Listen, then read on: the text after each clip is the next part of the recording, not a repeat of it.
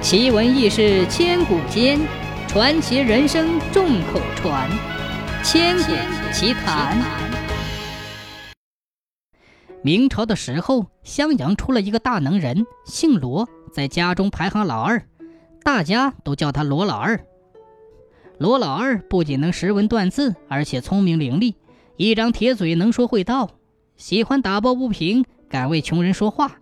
对那些仗势欺人的恶人绝不手软，变着花样戏耍他们，让他们吃亏上当，还有苦说不出。这一天，罗老二和同乡到府城办事，天色已晚，便顺便在城里找了一家客栈住下。可谁知道店掌柜狗眼看人低，见罗老二衣衫简朴，态度冷漠，敷衍了事。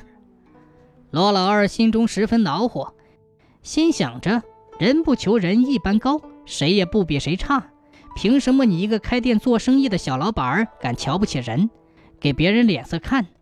看我今晚怎么收拾你！罗老二找店里的小伙计聊天，暗中打听掌柜为人处事，得知掌柜的名叫谢坤，为人尖酸刻薄，儿子病了也舍不得花钱治病，儿子死后又不允许儿媳徐氏再嫁。强留他在店里干活，当做免费的使唤丫头。罗老二听完，更加确定要好好的整治一番谢坤，眼睛溜溜一转，就想出了一个绝妙的主意，对伙伴们如此这般的交代了一番。半夜时分，罗老二独自溜出客房，走到后院徐氏的房门口，用小刀悄悄地拨开了门栓，蹑手蹑脚地进了屋。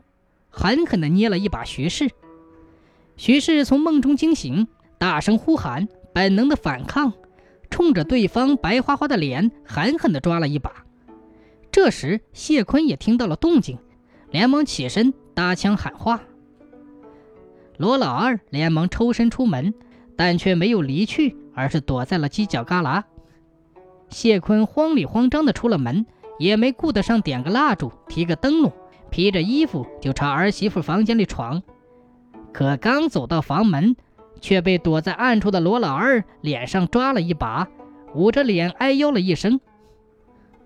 罗老二得了手，心里暗笑，拔腿就回到自己房内。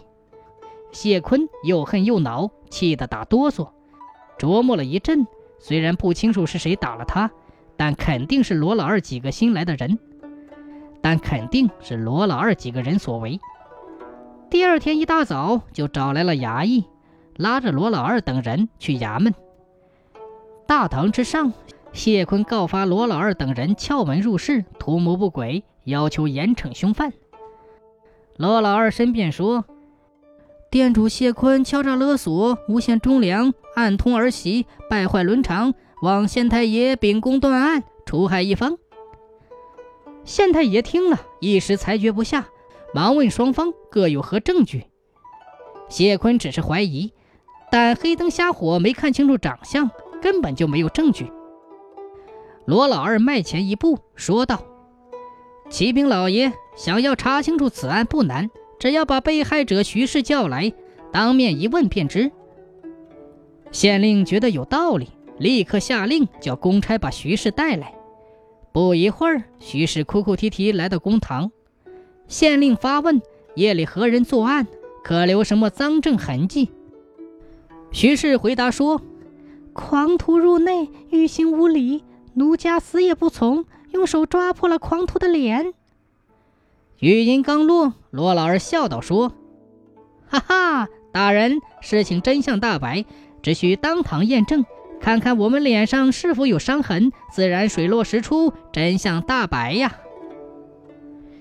县令当即走下台，逐个检查。罗老二等人脸上干干净净，没有发现丝毫的痕迹。掌柜谢坤的脸上倒是有几道深浅不等的血痕。县令勃然大怒，惊堂木一拍，喝道：“大胆谢坤，居然做出如此伤风败俗的事情，还血口喷人，嫁祸于人，实在可恶！来人呐，拖出去重打四十大板，以儆效尤。”再把受害人徐氏送回娘家，以免再发此类丑事。谢坤百口难辩，被打得皮开肉绽，哭爹喊娘。可是大家都抱着膀子看笑话，对他指指点点，骂他老不正经。罗老二等人哈哈大笑离去。